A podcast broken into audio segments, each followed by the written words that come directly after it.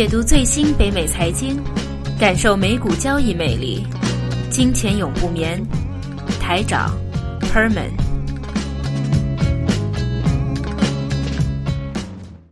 OK，又回到我们一周一次的金钱永不眠节目。Herman 你好，你好，台长。那我们这一期的节目应该是二零一四年的倒数第二期啊。对。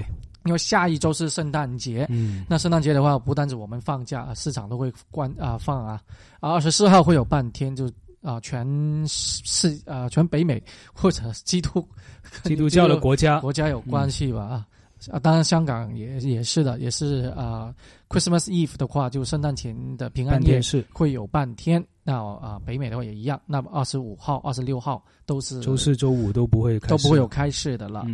那我们这一周的节目会有一点点的总结啊，像下周的话节目啊，下一次的节目也一样，也会有今天的总结，跟明年对整个啊股票市场也好，全球的经济有一个呃比较简单的预测。这一周还是延续了美股做过山车的一个 状况啊，对啊，这要怎么样？是不是？对，有点有点已经找不到方向了，就是一直往上涨啊。从去年呃上一周已经跌到两千点，跌破两千点，这一周又爬回到两千零七十了。今天，其实现在这个状况的话有点像啊，因为我们通常都说，虽然过去的不代表将来，但往往在历史当中都可以找到同样的情况。第一个就是零七年，就是零八年金融海啸之前的一年，也是的，你的市场是很波动的。就你可以连续的一个礼拜跌那个一千点，哦，那后来的话很快又回涨回来，嗯。啊，那另外一次的话就是科网股，就两千年左右之前，就一九九九九九年啊，呃二千年左右的时候也一样的，非常的波动。那所以说呃，从一些的证券公司或者一些投行出来的报告，当然当然就说展望明年啊，可能会跟今年差不多。啊，而且的话可能会啊，经济方面有机会会更好，都有这样子的说法。但如果啊做从啊，他们是按照从经济的状况啊，或者是基本面的分析。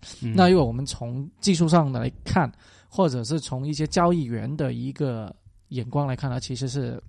真的是非常危险的了。现在尾声啊，基本上我们都说牛市的尾声，当然牛市的尾声不代表马上就有熊市的，都可能会有一段时间是在啊窄这个黄啊不是窄幅，是大幅度的盘整。对对，那那究竟这个黑天鹅是什么？就是什么能够猜得到吗？当然，人家说猜得到就不是黑天鹅了，那就是什么？还有什么？其实我们因为我在大家有听我们节目或者就看一下新闻啊，都知道之前我们一直在说隐患的话比较大，就是在日本跟欧洲。嗯，那现在就多了第三个因素，虽然也是欧洲，对，大家都知道是亚欧亚的交界的一个国家，是俄罗斯出来了啊。那现在俄罗斯的问题，我们第二节再详细的说一下啊。那我们先说说呃，因为美股的话，最近是波动波动性很大。那对于做期货也好，期权也好，我们是可以从中啊获得很多的利润的。嗯，好，比如说啊，之前市场比较高的时候，大概两周之前，我们就做一些 put 啦，买一些的就是啊买跌的一个期权，就买一个 put，或者买入买入，或者是做。啊，inverse 的 ETF，inverse 就是说买跌的一些指数基金，等于是现在已经在做对冲了，或者做买保险的啊啊，但是已经走了，在因为在啊星期三的时候啊，对。啊，当时候有反弹反弹的很厉害的话，就知道，而最重要这个反弹就是联邦储备局啊，就是说耶伦哈耶伦出来送圣诞礼物啊。啊，但是这个圣诞礼物其实他也没说什么，就说。未来就是还是保持他之前的一个说法，一段时间以内不会考虑有加息的这一个可能。嗯，但是他有新的指示了，而且这个指示的话，也不是我们之前都有暗示过或提示过是什么样呢？嗯，他说每一次的联邦储备局的议息会议，如果真的在整个的涨利息的周期的话，不一定每一次只涨零点二五。哇，他已经这样子说出来了，那有可能是一次过就大涨回来，是吧？有有可能一次就零点五了。哇，那很吓人哦。对，他他这个是新的消息出来的啊，虽然他说未来还没有啊，很快的要考虑，所以我们现在就预测，大部分市场预测是在六月份以后。嗯，我们这里看可能会在六月份之前。哦，甚至有有可能是真的有可能的啊，因为现在所有的客观条件基本上已经符合了嗯，他目前正在走的一个就是之前啊。啊百兰克前一任的联邦储备局那个剧本，他说的，他把的一他设计的这个剧本就是说。啊，所有的什么通胀率也好，或者是失业率、就业人数、经济的 GDP 增长，所有东西现在全部都符合了。嗯，但为什么呢？既然说会要加息了，而且是大幅的加息，不是阶段性加息，那为什么今天股股市反弹这么厉害？就是因为代表目前不会加息啊，起码今年啊年底啊到明年就下下一次一月底之之前的联邦储备局的一个会议都不会有加息的一个。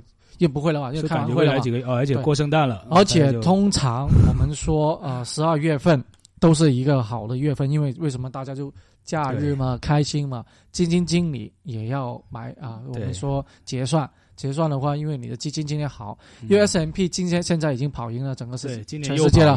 对，啊，到昨天为止是大概百分之十三，啊十三了，百分之十三。那本来加拿大是排第一的，对，在今年年中的时候，但到昨天为止是八点三。对，因为中中间突就最近过去三个礼拜、四个礼拜，突然间油价一直往下走，竟然没了一半啊！油价突然间被腰斩了一半。那加拿大这种产油国，自然就受到这个油价下跌的影响，股票也是，但其实也不是跌很多，主要是石油股。但最近这两天有点反弹，所以还不错，其实还不错啊。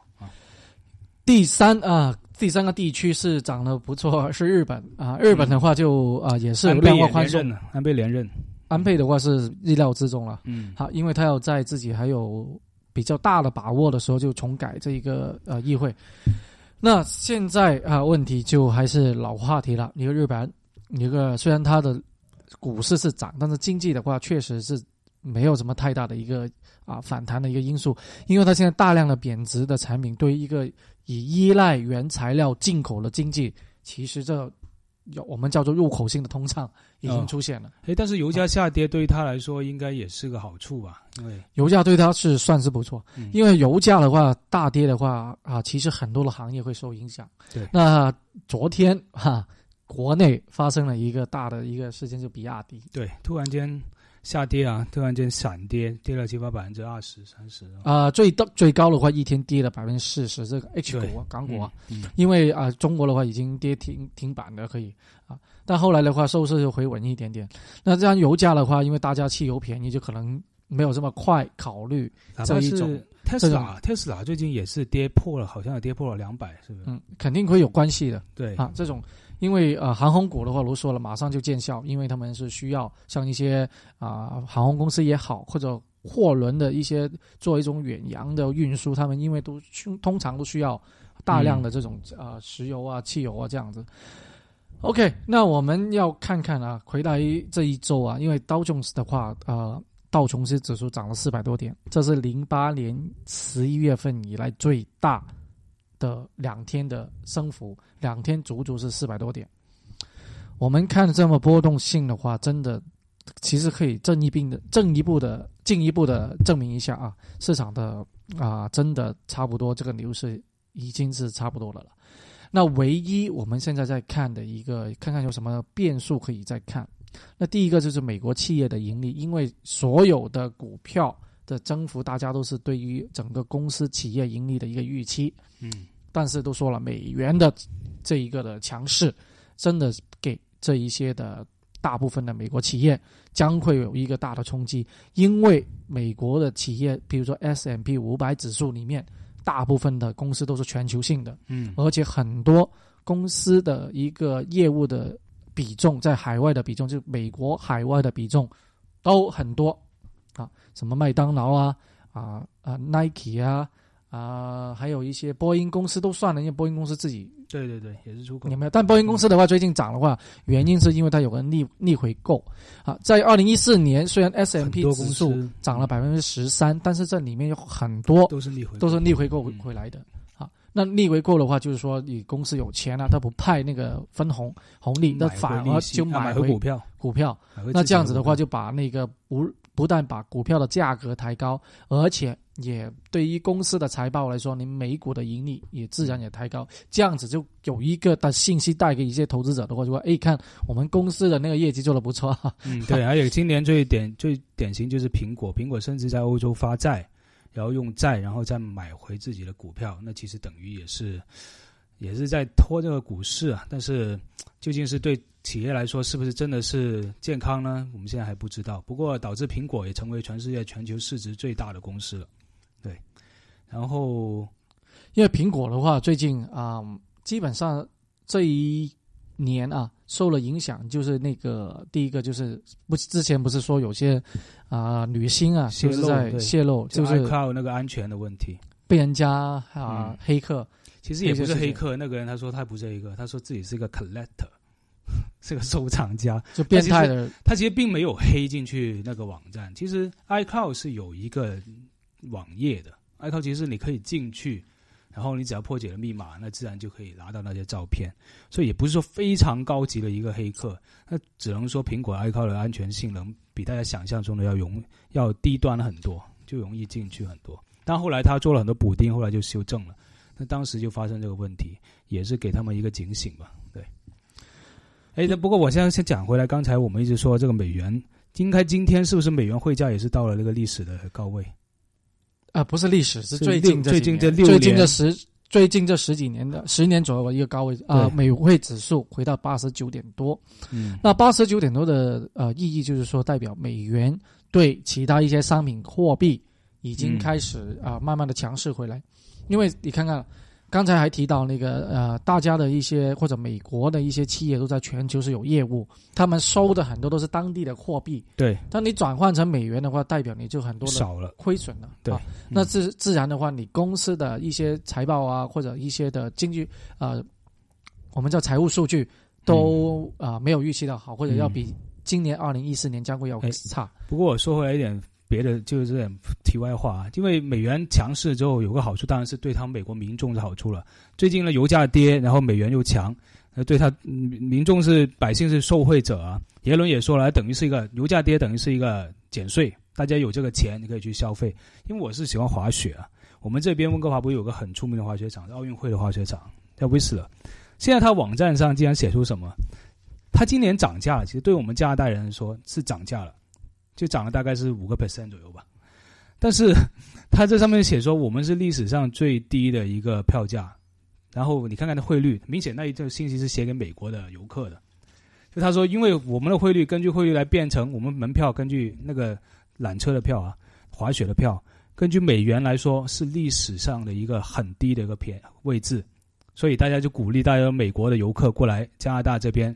去滑雪，你看它汽油也便宜了啊！对，汽油也便宜，便宜的汽油大概就两块多，所以他们那边的一个 gallon，对啊，对吧？就开回来，开过来很便宜，过来滑雪对他们来说就很便宜，而且是个世界级的滑雪场，所以现在最受惠应该就是美国的民众了。我觉得这一波，因为呃，美国的话，他们是很注重一个消费。啊，或者一个内需的一个经济体系，因为虽然它有很多的技术啊，还有现在也有一些能源的出口，但是它内需是占了整个经济比重是很大的。嗯，说现在目前像中国国内也一样，它需要从一个以出口为主导的经济体系，希望能够转成以内需。为主导的一个体系，但是的话，当然这个过程是有很长的一个一个过程。因为以前我们说，其实买同一个商品或者同一个商家推出的产品，如果那个产品是以国内销售的话，它的质量方面肯定要比它输出国外的要差一点点的。嗯，啊，国外的品质要相对好很多。对，那当然它它的成本也会高。好了，如果你这个厂家的话，它不现在不出口，它把出口同出口那个品质的。那一个产品转成内需内销的话，这样子的话，你的销售量可能不一定会保持保证得了的，因为以前大家都是期待那个价格，那价格不是很高的。第一个，那这突然你就这么贵了，那你说国内的消费者会不会把这这一批本来要销往国外的产品能够消化掉呢？嗯，对，对吧？那现在当然了，如果现在以马云现在这么厉害。啊，这个阿里巴巴在世界上面已经慢慢的要啊，以这个一步一脚印的，希望把它的网络的帝国打出去的话，外国。其实你说真的，怎么可能阿里巴巴是没有政府的背景的？做什么？对，肯定有。那肯定，如果以啊现在啊，如果像出口这么开始。就是啊，开始有点疲软，因为疲软的话，就当然是汇率人民币太高了。人民币高的问题，第一个，第二个的话，就全球经济，因为还是在零八年金融海啸以后。很多复苏，还没有完全的复苏的前提前提下，那很多的呃欧美的一些买家都没有到中国来买商品。那如果能够通过物联网减低这一个的商业成本啊，那个成本成本嗯成本的话，就希望把产产品销出去。那所以说，哎，但是有一个最近有一个是美国呃，对于呃一个就是说，比如说你在网络网站上面购买一些货物，本来啊不要打税，后来又通过一个法案要打税的哦。啊，比如说你在其他一些网站啊，打个比方，如果你在啊啊亚马逊，但亚马逊你不是美国网站，你是在啊，比如说亚洲的亚马逊，亚啊亚洲的亚马逊，你是不用打税的嘛？嗯，好，你只要寄回来。那当然的话啊，如果你入关的时候、清关的时候，当然他有可能啊，海关的时候有可能会叫你啊，后来就给一张我们叫那种东西，叫你去付付钱。但是的话，如果他写的什么 return 就返回啊，或者 refund 就退款之类的一个商品的话，它是不需要这样子做。当然，亚马逊不会跟你这样子做。嗯，但无论怎么样哈，美国现在公布了这个在网络上面需要付税的这个法律，其实是不包括阿里巴巴这个网站。哦。啊，所以代表可能美国的民众啊，如果是愿意到阿里巴巴网站去购物的话，可能就啊免暂时来说就不需要付那个销售税。对，阿里巴巴现在在美国的投资界是很火的，但是对于美国的老百姓生活来说，还是很陌生的。一对，可能只有一到两成的人知道是什么，都不知道有没有，不不一定，可能都不一定有。所以的话，现在来说，但是这样换言之，这个市场也很大，而且阿里巴巴这个模式其实。也是被证明比那个亚马逊啊各方面的模式都还要成功，所以也说不定以后会有这个机会啊。而且现在前段时间加拿大的总理不是有一次去中国参加那个 G 团体的时候，还故意去了一趟，呃杭州见了一下马云嘛。而且现在传闻呃阿里巴巴也要先进驻加拿大，那所以。看来马云出国进军世界的那个步伐是一直一一步一步往前走。因为马云他自己就啊，之前那个双十一，后来现在不是又搞双十二 之类的？哦，是吧？有双十二啊，想搞，但我想搞不起吧。因为双十一虽然是中国的购物节，但是他要把这一个双十一的文化，希望能够成为全世界其他经济体系、这些国家的。也是一个购物的一个文化或者一个节日，但是这个的话是步伐是非常的远，虽然他的眼光是非常远大，但是打个比方，你要挑战美国的 Black Friday 黑色星期五，嗯，是很难的，因为美国好像是没有 Boxing Day，对，拆礼物日没有吧？有有，当然，但他没有减价啊，没有有，他没有 Black Friday 这么大那么厉害。呃，Black Friday 因为是刚好是零售业的换季，就财报换季，所以它会减价很多。但 Boxing Day 当然也有了，对，也有，而且现在还有个 Cyber Monday 嘛，就是。呃，Black Friday 之后那个 Monday 叫 Cyber Monday。其实你说回来，一个公司创造一个购物日，或创造一个这样的日子，最成功你知道是什么？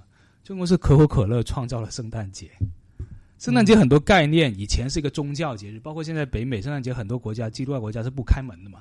但可口可乐把圣诞节圣诞老人变成红色，以前是白色啊，嗯，变成红色，还有可口可乐红色，还有很多这种这个那种路啊什么很多概念，这种其实都是可口可乐当年在三四十年代创造出来。所以说，现在你要圣诞节的话，我们一看打开电视就啊，美国或加拿大电视一看广告最多就是 可口可乐，对对，对吧？所以挺惊人的这一点。所以说，你说马云要想在北美或者在欧洲创造一个双十一，他可能还是还没到那个地位，一定要本地一个很受知名而且很大家都知道一个品牌去创造它，可能才行。那现在还没有到马云，估计。OK，那这一节差不多，那我们下周的呃这个时候的话会。讲多一点点的，对于经济方面或者呃对明年的一个今年的一个总结，还有明年的一个预测啊。那我们第二节回来说说啊货币啊，我们延续我们的货币战争。好。